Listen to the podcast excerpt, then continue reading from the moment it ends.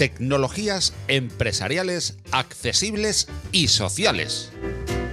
Un espacio dirigido a profesionales sobre accesibilidad tecnológica, clave en la nueva economía, tecnologías accesibles, beneficio social y beneficio económico, accesibilidad y usabilidad TIC eje de la nueva sociedad digital, tecnologías accesibles, motor de la nueva sociedad digital universal, el motor económico como motor social para un mundo más accesible y usable, con Juan Carlos Ramiro. Comienza una nueva temporada en Más allá de la innovación y también lo hace en una de sus secciones más interesantes, como es Tecnologías empresariales accesibles y sociales, presentado y dirigido por Juan Carlos Ramiro. En el capítulo de hoy tendremos el placer de recibir a Marlon Molina. Marlon Molina es ingeniero informático. Actualmente es Certification Officer en Computer World University, en donde lidera la certificación Business IT, un programa de formación y certificación de tecnología para no tecnólogos. También es el director del Laboratorio de Ciberseguridad para los Parlamentos de las Américas de la Organización de Estados Americanos, desde donde ayuda con conocimiento a diputados y senadores del continente americano para mejorar la ciberseguridad de los ciudadanos. Recibimos ya en este nuevo capítulo de la nueva temporada de tecnologías empresariales accesibles y sociales a su conductor Juan Carlos Ramiro y a Marlon Molina. Hola Juan Carlos, ¿qué tal? ¿Cómo estás? Encantado, Paco. Espero que, esta sección sea lo suficientemente atractiva como para que todos podamos aprender, que seguro que lo va a ser. Vamos, aunque ya hemos hablado antes en la introducción del invitado, vamos a, saludar a Marlon Molina, especial invitado hoy de esta sección de Más allá de la innovación que dirige y, presenta Juan Carlos. Marlon, ¿qué tal? ¿Cómo estás? Muy bien, encantado de estar con vosotros y agradecido también por haberme invitado. Pues todo tuyo, Juan Carlos. Eh, iniciamos eh, el, diálogo con, con, Marlon, que a buen seguro va a ser muy interesante. Muchas gracias, Paco. Muchísimas gracias, Marlon. Es un verdadero lujo tener, y lo digo, lo digo de corazón. Eh, estamos viviendo una, una situación donde nos hemos encontrado con términos, con, con, situaciones, con ámbitos que oíamos en los medios de comunicación de vez en cuando, que nos sonaban casi de ciencia ficción, totalmente lejanos, pero que ahora nos los, eh, nos los encontramos en nuestro día a día. ¿no?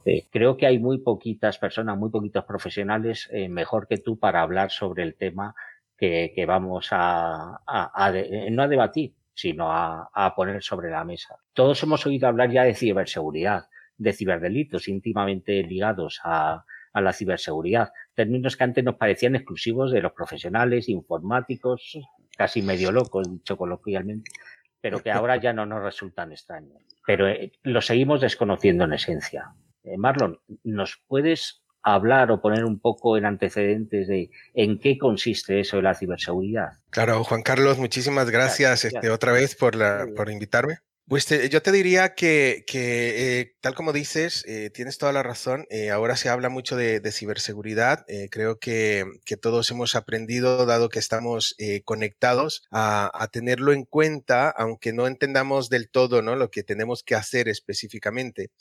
Antes de definir ciberseguridad, ¿qué tal si definimos seguridad? Una cosa que cuando le pedimos a cualquier persona, ¿no? Cualquier ciudadano, este, cualquier persona de a pie que, que diga qué es seguridad o preguntarle si está seguro, pues uh, lo que va a decir es que es una relación de, de confianza, ¿no? Es una sensación de, de, que no va a sufrir ningún daño, que no va a sufrir ningún ataque. O sea, imaginémonos que, que, estamos dando un paseíto por la Gran Vía de Madrid y yo diría que en términos generales nos sentiríamos seguros eh, claro, si estamos de día, pero seguramente si estás uh, dando el paseo a las 3 de la mañana, eh, quizás la sensación eh, pueda cambiar, ¿no? Y de hecho, este, el cómo das ese paseo también cambia porque te pones alerta, este, estás este, mucho más preparado y perceptivo, ¿no? A todo lo que, todo lo que esté ocurriendo ahí. Si cambiamos ahora y añadimos la parte ciber, lo que estamos haciendo es eh, pasándolo a la parte de tecnología, ¿vale? Estamos hablando de la parte de Internet principalmente, porque hoy eh, la verdad que para la mayoría del ciudadano eh, tecnología es Internet, es la conexión a Internet. Y entonces ahora hablamos de esa sensación, de esa, el cómo te sientes y, y si es real, evidentemente, pero en el mundo cibernético, o sea, en, en Internet. Y ahí yo creo que tenemos bastante que, decir, o sea, cómo te sientes de que no te estén atacando eh, con el móvil, con el teléfono, con, eh, con, el ordenador, que no te estén espiando, ¿sí? que no estés perdiendo los datos, por ejemplo, y todas las mismas sensaciones que normalmente tendrías este, regresando al, al ejemplo de la Gran Vía, ¿sí? cuando estás dando un paseo. ¿no? Entonces, esta vez cuando estamos eh, conectados. esa sería este, una forma, digamos, de, de entender qué es la ciberseguridad y de qué estamos hablando con ciberseguridad? Antes, eh, cuando oíamos eh, el término de ciberseguridad, que nos, nos sonaba ciencia ficción a los ciudadanos de calle, eh, pensábamos que estaba vinculado al mundo profesional exclusivamente. Entonces, en todo caso, a, las finanzas, a, a, la empresa tecnológica avanzada, pero hoy en día estamos en un mundo interconectado. Cualquier ciudadano ya va con su teléfono por la calle, su teléfono inteligente, tiene su ordenador. Ahora se está produciendo una explosión del teletrabajo, de la educación online y lo que tú has, eh, nos has explicado de la ciberseguridad ya no afecta al profesional, afecta al ciudadano directamente. Eh, eh, eh, ¿Piensas que el ciudadano es consciente realmente de la situación que se está produciendo y el riesgo al que está sometido? Claro, bueno, has dicho dos cosas muy buenas. vamos a, a, plantearla, este, primero, eh, la parte de empresa, eh, tienes razón, eh, cuando, cuando evolucionaba y empezaban a hacerse conexiones a Internet, eh, pues eran las empresas las que se conectaban. Y de hecho, las empresas más interesantes que se conectaban desde el punto de vista de, de un ataque, pues eran las financieras, que tenían algo que, que, que, que, se les podía, digamos, robar, ¿no? Porque era son los que guardan el dinero. Y se imaginaba, y además esto también por el cine, ya sabes que, que el cine Hollywood este, nos pone muchas imágenes en la cabeza y, te imaginabas a, este, este hacker, que además el término hacker mal empleado este, siempre estuvo a la, par del ciberatacante. Entonces te imaginabas a este ciberatacante en un Zulu, ¿no? En un sótano este, con una pizza rancia eh, atacando a, empresas. ¿no? Y quizás en los inicios y en los orígenes era así. Lo que pasa es que realmente todos tenemos algo eh, que nos pueden robar y esas son las cosas que, que efectivamente, ahora pasando a la, a la, segunda parte de tu pregunta, eh, deberíamos ser conscientes. ¿no?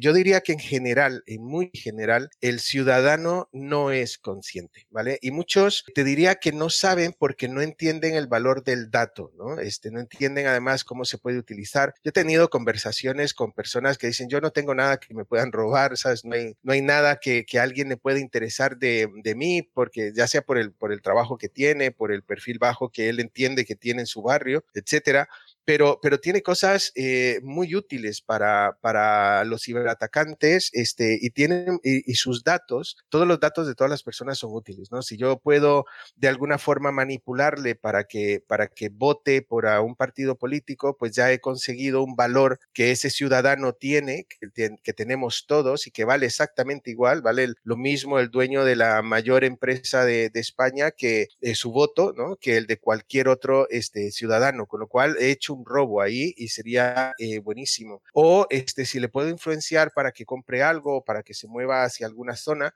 eh, eso ya es información. Si puedo robarle información de eh, sus costumbres, el otro día también, este, hablando con alguien y hablábamos de, estas bombillas este, que se le llaman smart, porque las puedes encender y apagar con el móvil, y, decía, bueno, pero es que ¿qué, ¿qué, más da que la señal esté yendo hasta una empresa china y que la empresa china la tenga ahí? Yo no veo ningún problema. Y entonces le digo, bueno, prepárate porque te voy a hacer una, una lista, ¿no? Porque solo el hecho de, de cada vez que enciendes la bombilla y estás contando tus costumbres, costumbres, eh, si por ejemplo la enciendes en la noche tres veces, acabas de decir, este, incluso dar pistas de, alguna, de alguna enfermedad que podrías tener o de alguna este tipo de, de costumbre que podrías tener, el, el hecho de, de decir eh, cuánto tiempo estás en una habitación, cuánto en otra, etcétera, ¿no? Entonces empiezas a sumar y toda esa información es valiosa. Entonces, eh, respondiendo, creo que el ciudadano no es consciente del valor de sus datos y esa es la razón por las que los, los da tan fácilmente y permite ataques eh, tan fácilmente, pero es una tarea que creo que tenemos que hacer entre todos y, los, los, que sabemos de ciberseguridad y nos dedicamos a proteger, pero también todos los, que tenéis la capacidad de, divulgar y de llegar a, un público como es tu caso. Para mí hay dos ámbitos especialmente importantes en, este campo, Marlon. Igual estoy equivocado, pero creo que, que, son dos ámbitos importantes. Por un lado, eh, sabemos que vivimos en una sociedad completamente diversa con capacidades funcionales eh, muy distintas y muy heterogéneas. En Europa, por ejemplo, estamos yendo a una población envejecida de manera alarmante, donde se van perdiendo eh, determinadas capacidades funcionales y todos las vamos vamos a tener entonces, en, este programa, en este podcast que hablamos de tecnologías empresariales, accesibles y sociales, los términos accesibles y sociales son muy importantes para vincularlos y para hablar sobre, sobre ellos en cualquier ámbito. Hay, hoy en día para garantizar la, seguridad del ciudadano y el acceso a los servicios, tanto públicos como privados, se están poniendo en marcha cada vez más servicios de autentificación, de control, de, verificación, que no siempre son accesibles para, para muchísimas personas. ¿Tú crees que aquí son dos preguntas vinculadas? ¿Crees que quien pone a disposición de los ciudadanos estos servicios es consciente de la necesidad de hacerlos accesibles y usables? Y por otro lado, el ciudadano tiene eh, el, conocimiento de la importancia de utilizar adecuadamente esto y no, no saltárselos a, la torera, a la ligera, por así decirlo. Bueno, eh, la verdad que, que, con estas dos ah, preguntas podríamos eh, tener, eh, creo que un programa dedicado a, cada una de ellas, este Juan Carlos. Vamos a pensar primero en la, en la parte comercial. piensa en un barrio, ¿no? Este, alguien que tiene una tienda. Entonces, esa persona, el tendero, empieza a, crear servicios, pues para la mayoría que pueda entender, ¿no? Es, es bastante difícil crear este, servicios este, muy dedicados a, a, una minoría, pero conforme va ampliando y va creando una red, este, y ahora ya lo tiene la ciudad y luego el país, y hoy en un mundo globalizado, pues es evidente que creamos cosas para la gran mayoría, ¿no? El, este, el gran consumidor. Ahora, eh, ¿quién es una mayoría para, para, para alguien que vende un, un producto? Pues es aquel que le compra, ¿no? Normalmente cuando empezamos a vender, empezamos a crear perfiles de, de nuestros clientes para saber quiénes son los que me están comprando y quiénes son los que, los que están consumiendo. Desde, desde esa perspectiva, eh, yo te diría que es muy importante, y aquí enlazaría con la segunda parte, que eh, también aquellos que requieren de este, accesibilidad, eh, pues se acerquen a estas tecnologías, este, las prueban, las usen, este, las demanden, le abran, este, por ejemplo, consultas en las, en las webs del fabricante, de manera que diga, oye, ¿cómo puedo utilizar esto desde una perspectiva X o Y, ¿no? Que tiene que, que conlleva la, la, accesibilidad, porque de esa forma, entonces, el fabricante evidentemente empieza a moldear, empieza a crear, empieza a este, proponer. Pero yo creo que, que eh, no necesariamente voy a decir lamentablemente, pero desde el inicio cuesta mucho que construya pensando en, en la accesibilidad. Eh, yo creo que es bastante difícil principalmente por esa, por esa razón, ¿no? Porque normalmente quienes empiezan a demandar pues no demandan la accesibilidad. Ahora, con, eh, completando la segunda parte de la conciencia y la, razón, yo creo que deberíamos hacerlo porque también en un mundo globalizado, eh, ahora que podemos venderle al planeta entero, pues hay todo tipo de personas. O sea, yo diría que, que según he entendido tu, tu, propia definición muchas veces, el hecho de que eh, una persona, este, por ejemplo, tenga que comunicarse eh, con lenguaje de signos, porque no se puede comunicar como estamos hablando tú y yo en este momento, pues es, es una barrera, pero sería la misma barrera si tú hablaras alemán, porque yo no entiendo nada del alemán y no hablo alemán, ¿no? Al final, eh, tenemos que encontrar eh, soluciones de, de, accesibilidad para poder hablar con una persona en otro idioma. Entonces, al final del día, puede ser alemán o puede ser el, el lenguaje de, de, de, signos, por ejemplo, ¿no? O encontramos formas de vernos que, que, no teníamos en, otras, en otros entornos, en otras condiciones. Y bueno, en la misma situación, tenemos que buscar este, medios y tenemos que empezar a construir este, la accesibilidad. Yo creo que es muy importante, Juan Carlos, y, y esto te lo he escuchado a ti, ¿no? Este, las personas que, que tienen algún requisito y necesidad de accesibilidad, es muy importante que, que, se acerquen a los productos, a los fabricantes, que utilicen tecnología este, y, y que de esa forma hagan preguntas e incluso les abran los ojos, porque muchas veces el, el caso está en que, en que no lo tienes presente, pues porque es una necesidad que tú mismo cuando estás construyendo algo, eh, pues no tienes. La, la, accesibilidad tecnológica y en el campo de, está muy ligado, eh, Marlon, eh, con la ciberseguridad. El, eh, la actual situación de, de, pandemia provocada por el, eh, por el COVID-19 yo creo que ha, ha, abierto una explosión a la conectividad del ciudadano normal que antes prácticamente únicamente la realizaba a través de su teléfono móvil y, y con dos aplicaciones, el WhatsApp y el teléfono para llamar y poco más. ¿no? Eh, pero ahora yo he detectado cuatro ámbitos especialmente sensibles que afectan directamente al ciudadano. Por un lado, el teletrabajo, que creo que es evidente que ha habido una explosión por la necesidad de la situación enorme. Por otro lado, la educación, la educación online, que aquí en España es especialmente preocupante porque tampoco estamos acostumbrados y estamos años luz de otros países. Un tercer campo, sin duda, es la administración electrónica, en nuestra relación sobre todo con los servicios sanitarios. Ahora tienes que pedir cita a través de, de, la aplicación, del, teléfono, necesariamente de, manera te, telemática. Y, un cuarto ámbito, sin duda, es el ocio que parece un sector relativamente secundario, intrascendente, pero que el, el, confinamiento ha hecho que durante muchas horas muchos ciudadanos entren en plataformas, en, sistemas de videojuegos, se conecten y tal. Y yo creo que el, el ciudadano, por un lado, los profesionales no son conscientes o no tienen el conocimiento para enseñar a los que están detrás, a los estudiantes, a sus propios empleados y tal, de la importancia de establecer medidas de seguridad y por otro lado el, el ciudadano y el estudiante y la persona mayor tampoco es consciente que tiene que tener un antivirus, un cortafuegos y determinadas medidas para que la puerta que de manera masiva está abriendo a la sociedad eh, permita que siga siendo relativamente segura. Pues uh, estoy muy de acuerdo contigo. Mira, cuando empezó la, la pandemia, eh, varias empresas de recursos humanos me contactaron para que diera este, charlas, este, webinars y, y, y digamos que cursos rápidos, este, podríamos llamarlo, para, para las personas en, la, eh, en el campo de la ciberseguridad y relacionadas, por ejemplo, con el teletrabajo. Y eh, una sorpresa que se llevaron todas, y de hecho me siguieron invitando, yo creo que, en ese sentido, es porque eh, mucho de la ciberseguridad no es ciber, O sea, no, no, no es técnico, quiero decir, este, eh, tenemos esa, esa sensación también, este, creo que, que, es una cosa que tenemos que empezar a vender eh, diferente, de que eh, pues se trata de, de, tener mucha seguridad y, y, y, otra vez, ¿no? Como se ve en la televisión, las personas haciendo cosas en el ordenador para la ciberseguridad y, y, no, no lo es. Y yo creo que los campos que has mencionado este, es muy similar. Mira, uno de los consejos, por ejemplo, que les daba es eh, presta atención al sitio donde estás y donde te vas a conectar en una reunión, porque vas a abrir la cámara. Eh, eso es el equivalente de que me dejes entrar a tu casa y yo voy a ver lo que hay alrededor.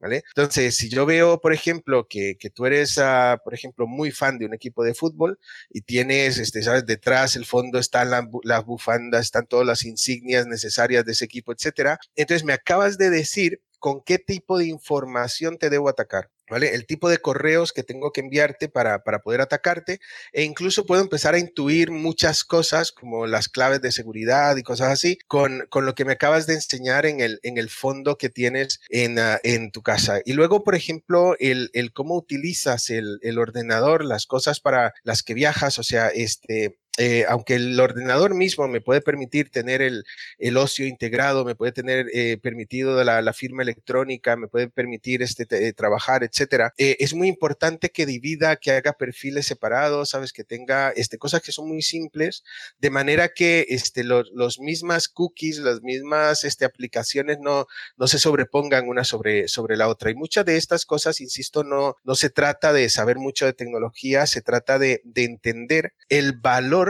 que tiene este, eh, los datos para cada persona. Pero sí te diré, este, Juan Carlos, por el otro lado, que muchos de mis colegas eh, muchas veces, eh, digamos, tienen razón en cada medida que se pone, pero esas medidas muchas veces van en el contrario. Déjame que me, que me explique. Por ejemplo, yo creo que todos hemos sufrido esta, esta, eh, esta política de seguridad que nos ponen de cambiar la, la contraseña en, en, la, en, la, empresa, ¿no? Cuando te conectas a la red de la compañía. Y entonces te ponen cosas como tiene que ser al menos de 12 caracteres, tienes que poner mayúsculas, minúsculas, tienes que utilizar símbolos tienes que cambiarlo cada dos semanas y no puedes utilizar la que tenías antes y, vamos, o sea, un, estrés absoluto, ¿no? De, contraseña. Técnicamente, y técnicamente tienen razón al 100%, o sea, es una contraseña más segura. Pero el problema es que como nadie se va a acordar de una contraseña de ese estilo, este, la única alternativa es apuntarla. Entonces, eh, lo que acabas de, conseguir es que sea muy frágil esa, esa contraseña, ¿no? Y entonces ahora realmente este, cualquier persona puede tener este acceso a, a tus datos. La semana pasada justo mi, mi, hija mayor volvía de la universidad y, y me dijo, mira, este, eh, venía en el autobús y una persona este, tenía todas las contraseñas ahí en el, en el móvil, o sea, pegadas en un papelito y estaba accediendo al banco además y entonces por eso veía, veía que eran las contraseñas y lo hacía ahí en, en, en directo, ¿no? Y, y otro colega eh, pegaba un, una, una imagen de una agenda que, que vio en una librería en la que la primera página decía usuarios, este siguiente columna, contraseñas, sí, y, y las páginas web para acceder, porque como nos hemos llenado de tecnología y tenemos que ir a tantas, a tantos sitios, yo creo que tú lo has resumido muy bien con el teletrabajo, con la educación, la administración y el ocio. Entonces ahora tenemos que tener usuarios y contraseñas, pues mira qué buena idea, vamos a ponerlo en una agenda y vamos a tenerlo en la primera página, ¿sabes? En una, en, en una columna los usuarios, en otra columna el password. Entonces, si, si te das cuenta, eso no es tecnología, eso no va por la vía de la tecnología, eso va por, por una vía que quizás un amigo mío diría sentido común, pero al final del día es proteger, eh, protegerte eh, de la forma cotidiana, ¿no? De, de como siempre, de como siempre lo hacemos de forma natural. Hay tecnologías que no, no son emergentes. Yo tengo un buen amigo que cuando, oye la palabra nuevas tecnologías, dice, nuevas tecnologías eh, realmente no existen. Como alguien descu eh, no descubra algo realmente que, eh, nuevo, es, es, la evolución de las propias tecnologías. Bueno, hay, hay sectores que para la accesibilidad a todos los servicios de múltiples personas van a resultar fantásticas, seguro. De todo, aquello que no requiera el uso o la interacción manual, eh, por así decirlo, con, con el producto, con el, como puede ser la, la, biometría, reconocimiento facial, sistemas avanzados de inteligencia artificial.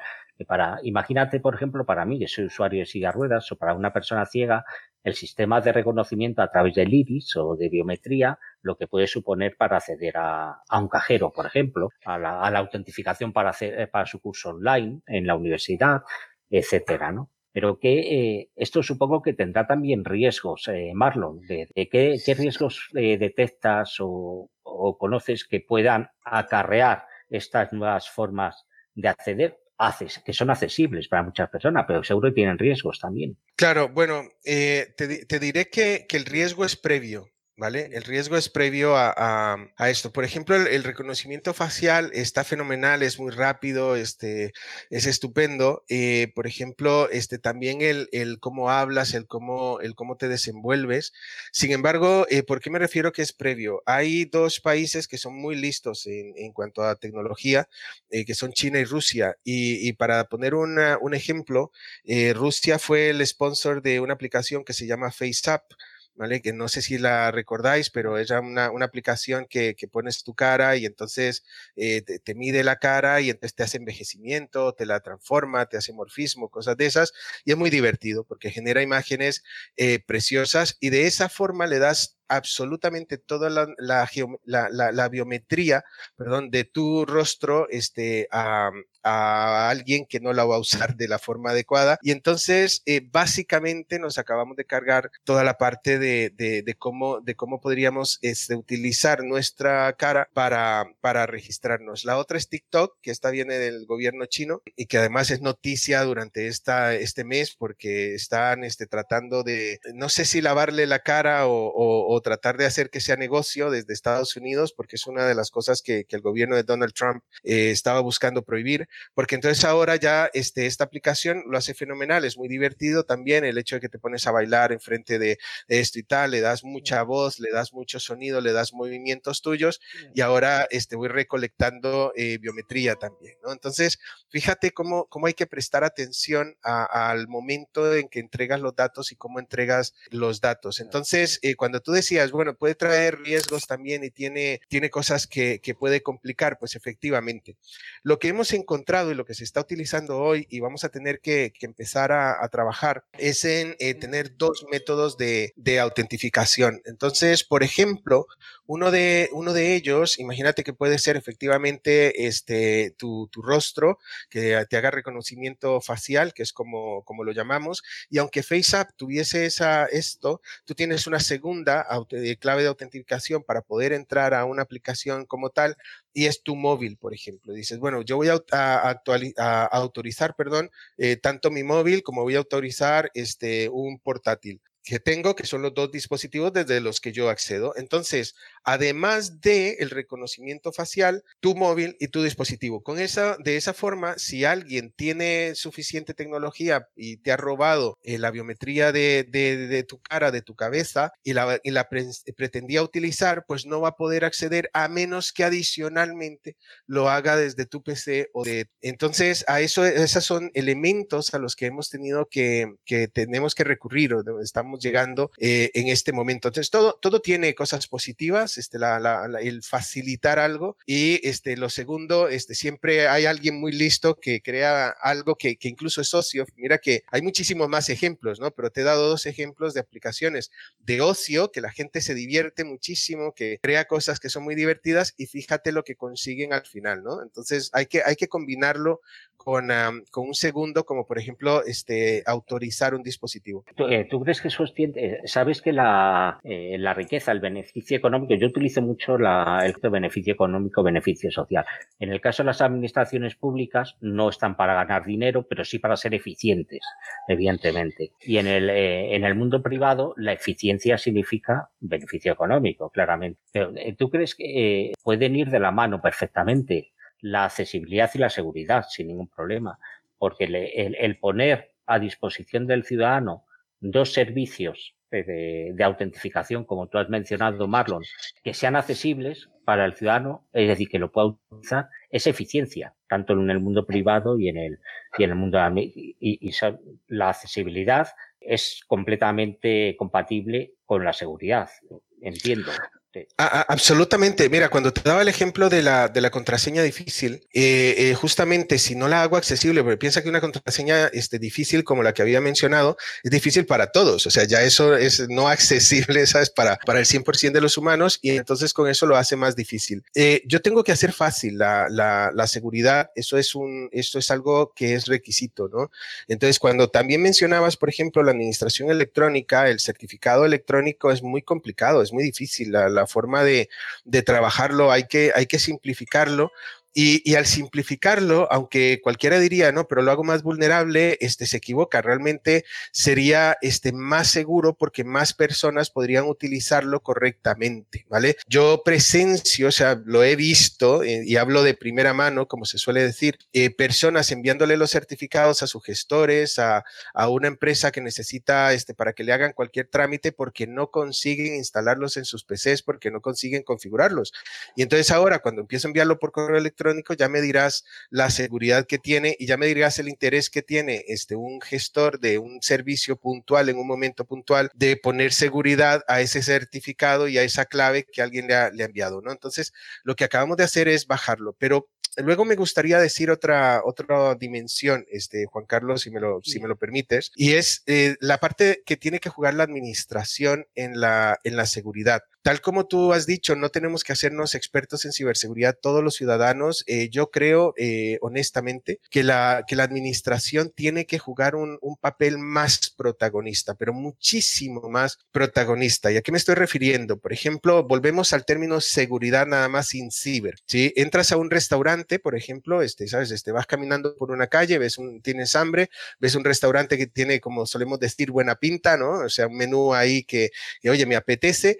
Entras al restaurante, te sientas, comes, pagas y te marchas, pero no entras al restaurante y dices, mire, enséñeme dónde está el certificado de que le han auditado en sanidad, enséñeme dónde este, tiene un certificado de una auditoría de un tercero que, quiero ver. Eh, perdone, pero tengo que entrar a la cocina y hacer una inspección y aquí traigo mi kit, este, además para, para poder sacar pruebas y cosas de esas, ¿no? Y no pongo a todos los empleados en, en cola y digo, a ver, todo el mundo con sus identificaciones y quiero saber que están pagando la seguridad social, etcétera, etcétera. No, no hago nada de eso porque pago impuestos eh, para muchas cosas, pero una de ellas es para que hayan herramientas de la administración que de forma este, continuada estén haciendo auditorías a, un sitio y yo me sienta, recuerdas este, cuando empezamos con la, con la definición, me sienta seguro, tenga confianza y tenga esa sensación de que puedo entrar y comer aquí sin intoxicarme o que no estoy colaborando con una tapadera de, de otra cosa, ¿no? Bueno, si lo llevamos al mundo ciber, eso los gobiernos no lo están haciendo, pero no lo está haciendo nadie, no lo hace el gobierno local, no lo hace el gobierno eh, país, ni siquiera lo hace la Unión Europea. La Unión Europea ha tenido este, la el poco acierto, este, se me ocurren otras palabras, pero no, las vamos a dejar grabadas, pero el poco acierto de, decir que, que, el ciudadano tiene que enfrentarse a cada web, a cada web que haya en el planeta y que alguna vez vaya a visitar y que se entienda con esa, con el que, con el dueño de esa web. Y por ejemplo, cada vez que vamos a una web te levantan un mensaje que dice, tu seguridad nos importa. Dice, no, no, realmente no. Lo que pasa es que están cumpliendo con ese requisito que le ha puesto la, la, Unión eh, Europea y entonces este, yo tengo que, como ciudadano, bregar directamente con cada una de las, de las webs. Este es un ejemplo, ¿no? Y lo mismo con las aplicaciones, etcétera. Tienen que hacer algo, la administración tiene que involucrarse ahí y tiene que pedir que, que, que confluyan una, una, cantidad de requisitos. Regreso al restaurante. El, el, dueño del restaurante no puede ir a abrir un restaurante en Bélgica y decir, oiga, que yo tengo un permiso en Madrid, por ejemplo, si él estaba en Madrid o estaba en Málaga, ¿no? Dice, no, yo tengo un permiso en Málaga de operar, entonces voy a abrir en Bruselas. No, tiene que cumplir con las reglas de Bruselas. Pues bueno, mira, yo creo que de la misma forma tendría que pasar. El tema de que pongamos ciber no, no es una excusa para decir ahora yo estoy por encima de la ley o el ciudadano tiene que saber de todo, ¿no? Este, respecto de, la tecnología. Eso es también accesibilidad. Me, alegro que hayas sacado este comentario, Marlon, y esta explicación, porque eh, tu preocupación por la seguridad eh, ciudadana y por la protección del ciudadano, eh, de la persona como, tal, eh, te ha llevado a poner en marcha un proyecto que eh, considero importantísimo, ¿no? En, el en los parlamentos de las Américas, eh, con el laboratorio de ciberseguridad que tú diriges, y el proyecto es algo así como definir un catálogo de principios rectores para la ciberseguridad ciudadana. Y yo soy consciente, porque me lo has contado, de que has incluido también entre uno de los principios la accesibilidad y la usabilidad. Pero nos puedes contar en qué consiste este proyecto que has puesto en marcha y que creo fundamental y esencial pues muchísimas gracias. En realidad no lo he puesto en marcha yo. El, laboratorio es de la Organización de Estados Americanos, que es como el equivalente de, la Unión Europea en, el continente americano. ¿no? Eh, eh, lo que me han hecho, lo que han hecho es invitarme a dirigirlo, eh, a, proponer las ideas este, que, vamos a, llevar y efectivamente este, ahí lo, dirijo. Y, me hace muchísima ilusión porque una de las cosas que, que estamos haciendo es justo lo que dice los principios rectores, que un principio se llamaba manifiesto, ¿no? Pero parece que la, palabra se ha desgastado un poco y entonces le, le, vamos a llamar eh, principios rectores. Eh, parte de la intención que busca o el objetivo que busca es que exista una cantidad de principios para proteger al ciudadano eh, que tomen en cuenta los que crean leyes, que son tanto este, diputados como senadores y también este, algunos otros grupos, al momento de crear una ley, pues que tomen en cuenta estos principios, ¿no? Y, si, si fuera posible, imagínate tenerlos en una tablita y entonces cuando se propone alguna ley que tiene que ver también con la, con la, tecnología y con Internet, entonces le pudieran poner marcas, de decir, ok, lo cumplo, lo cumplo, lo cumplo, lo cumplo. No necesariamente todos, ¿no? Este, estamos trabajando principalmente en 20, eh, no necesariamente todos, pero que, cumplan este, la mayoría, porque eh, lo que ha estado ocurriendo, y, dado que ponía el ejemplo de la, de la Unión Europea, eh, cuando, cuando escriben estas reglas, estas reglas, primero, este, tienen un desconocimiento absoluto de cómo funciona la tecnología, desconocen cómo funciona el uso de la tecnología, desconocen la ciberseguridad y sencillamente lanzan. Y honestamente yo creo que lo hacen con su mayor intención, no creo que sea porque no, no se les ocurría qué hacer, sino que lo hacen con su mayor, eh, su mejor, perdón, intención, pero este no les sale bien, ¿no? Este, porque no, no, no tienen, este, creo que unos principios. Entonces, el, el proyecto va de darle estos principios, de formar, de hecho, después de esto tenemos una, una labor eh, muy importante, este, no solamente en formar a los actuales diputados, sino que además vamos a mantener la formación constantemente de manera que, que, alguien, aunque no esté en las comisiones de ciberseguridad, pueda unirse a esta este, formación. Es formación además básica que te invita a saber un poquito más de la, de la ciberseguridad y lo vamos a mantener en los parlamentos de la mayoría de los países de... de eh, eh, eh, vamos a empezar con los hispanohablantes y vamos a mantenerlo de esta forma y adicionalmente este, vamos a ir haciendo este, formación también a otros grupos que son, por ejemplo, las juventudes políticas, o sea, personas que luego estarán, ¿no? La siguiente generación que luego, que luego se, este, se va a integrar. Pero otra cosa que hemos conseguido, Juan Carlos, y que, me, que la verdad me siento muy bien, este, muy orgulloso por, por esa parte, es involucrar a dos grupos más, que es la empresa privada, ¿sí? También, o sea, especialistas de la empresa privada y de las empresas privadas y las universidades, porque eh, de esta forma no es una cosa también otra vez política, aunque tengamos expertos y especialistas, sino que también es algo que tiene que ser de interés mutuo, porque al final tenemos que este, defender a los, a los ciudadanos. Para cerrar, este, un ejemplo que daba este, en una de las reuniones que creo que, que asististe además, estaba sentado con, uh, con una persona de, de, un centro médico este, y estaba con la abogada de, este, especializada también en la parte de protección de datos y una persona este, maravillosa que sabe muchísimo y, y estaban redactando esos términos y condiciones que tienen que poner en la, en la web para un servicio médico que se iba a dar. Todo, toda la reunión giró y no, no es que sean malas personas ni, que, ni nada parecido, ¿vale? Pero en el cumplimiento de la ley, lo cual es maravilloso, ¿no? O sea, ¿cómo cumplimos? Esto, ¿cómo cumplimos? ¿Cómo cumplimos? Pero preocupados por proteger al ciudadano, no, en ningún momento, ¿sí? Porque la obligación es el cumplimiento de la ley, no la protección del ciudadano. Entonces, eh, vamos a ver si, si podemos, este, en uno o dos años, ir empujando que, que, el pensamiento vaya a la protección del ciudadano, ¿sí? Y, que el cumplimiento sea la protección del ciudadano, no el cumplir con esta regla, con esta otra, con esta otra. ¿Tienes escrito tal cosa? Sí, lo tengo escrito, hecho, ya está.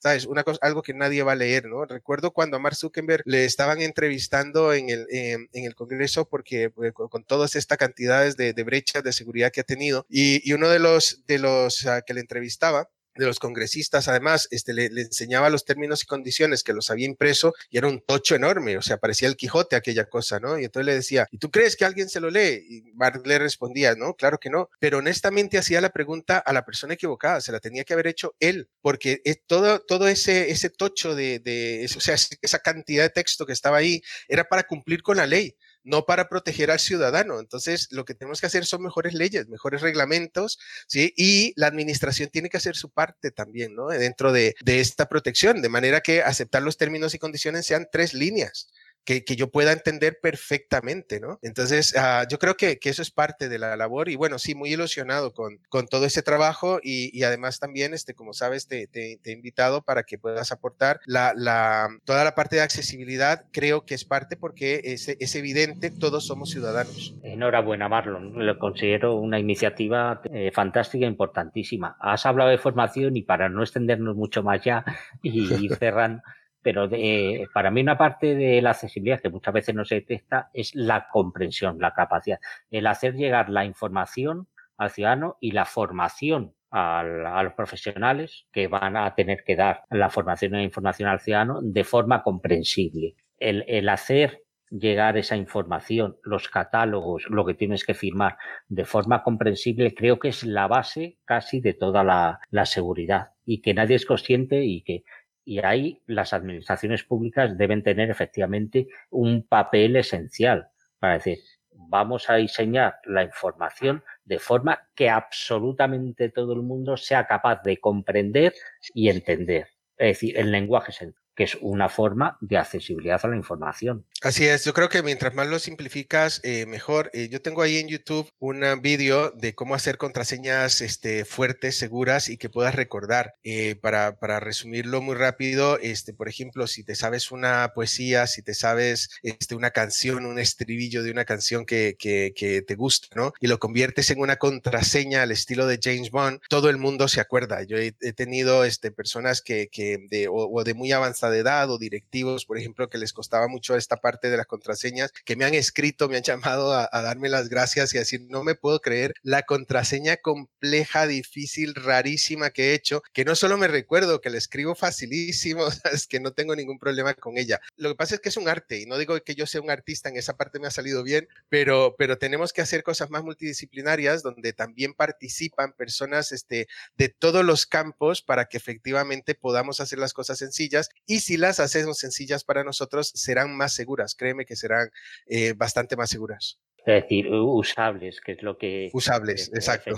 Y eh, la, última pregunta, pero no, no, no, quiero despedirme sin que me aconsejes. De, vale. Eh, yo, como lo he comentado, no tengo ningún problema en decirlo, soy usuario de silla rueda. Para mí la tecnología es esencial, igual que para mis amigos ciegos. Yo confío mucho en tecnología que vamos a tener dentro de dos días en nuestra casa, en la robótica, por ejemplo, en el Internet de las Cosas, para manejar todo mi entorno. ¿Qué tendría que tener presente también para garantizar mi seguridad. Pues yo estoy deseando tener un robot que me ayude en muchas cosas, que, pero supongo que tendré que tener ciertas precauciones para que decir, robot, ayúdame, pero dime cómo puedo proteger también mi, seguridad y mi intimidad. Claro, bueno, de hecho, de hecho todos vamos a estar trabajando con un robot eh, al muy corto plazo. Eh, otra vez, el, cine ha hecho mucho daño y nos imaginamos todos los robots siempre metálicos, ¿vale? Eh, los primeros robots son los llamados bots, ¿vale? Que son de, software eh, y son de, estos asistentes que, nos ayudan. Por ejemplo, Siri, ¿no? En,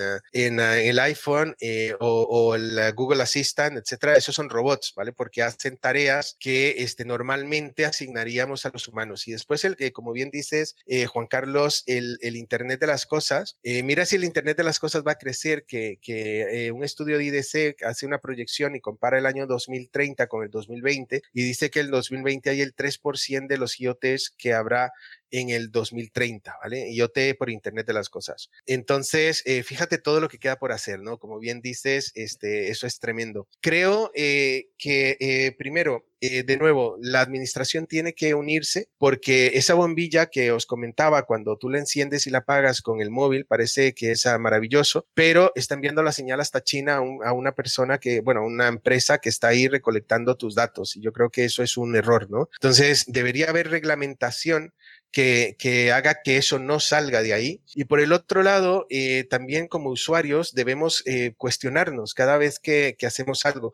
Y voy a volver otra vez a, a mi definición este, de, de, al inicio, ¿no? De la seguridad. Imagínate que ahora estás en la Gran Vía y son las 3 de la mañana, entonces hay menos gente, hay eh, muy poca luz, eh, este, etcétera, y tú te pones más sensible, ¿vale? Entonces, yo lo que os voy a pedir a todos es que este, estéis más uh, con los ojos abiertos, ¿no? Que estemos eh, más preparados a, a, examinar, este, a ver una aplicación y entonces hacer una pequeña búsqueda, pero estoy hablando más de cinco minutos, por ejemplo, antes de descargar e ir a ver los comentarios de la gente, ¿no? Y, hacer, este, hacer preguntas en un navegador eh, respecto de la ciberseguridad, a ver qué, qué tal va esa aplicación y no sencillamente mira qué aplicación más chula, mira lo que hace, cómo, cómo deforma la cara y te puede enseñar más mayor y tal, uh, me la descargo y tiro, ¿no? Entonces, tenemos que estar más, más precavidos. Entonces, en esa gran vía a las 3 de la mañana alguien se te acerca, yo creo que la mayoría echan a correr, ¿sabes? te pones ahí muy, muy, muy prevenido, incluso aunque pudieras este, hacer algo, no lo haces, ¿vale? Porque, porque es que no, porque necesitas esa sensación de seguridad. Bueno, trasladarla, por favor, a, a la tecnología, ¿no? Este, hoy en la tecnología, por ejemplo, todo el mundo hace una primera búsqueda en Google y coge el, el, la respuesta 1 y 2 y está tal vez esté haciendo una, una consulta de sanidad y la respuesta 1 y 2 las da cualquier persona que no es un médico y ya con eso este, tiras y, y tomas decisiones, hombre, no, revisa de dónde viene ese contenido. Insisto, no son son más de cinco minutos. No son más de cinco minutos en, echar un vistazo al uso que vas a dar de, un dispositivo, pues para aprender a utilizarlo bien y para, para, para añadir un poco más de, seguridad. El resto, yo creo que la administración tiene que involucrar. Pues muchísimas gracias, Marlon, porque sabes que me pasaría días enteros hablando con y yo, y, yo. y, aprendiendo. Muchísimas gracias y, gracias dobles en, en tu caso, igual que a a Paco y a Philips de, de OpenES por llevar siempre en la cabeza la accesibilidad tecnológica como parte de vuestros principios internos. Muchísimas gracias, Marlon. un placer. Un verdadero placer. Un placer, encantado. Hasta la próxima. Hasta muy pronto. Más allá de la innovación es un proyecto divulgativo en formato podcast patrocinado por Open Expo. Suscríbete al podcast en Google Podcast, Apple Podcast, Evox, Spreaker, Spotify, audios de YouTube o visítanos, óyenos y suscríbete al feed en nuestra web más allá de la innovación.com. Si te gustan los contenidos que te ofrecemos en Más allá de la innovación, comparte con todos nuestro podcast o apóyanos con tus likes y valoraciones, ayudándonos así a crecer y poder seguir trayendo cada semana más y mejores audios alrededor de la innovación tecnológica abierta.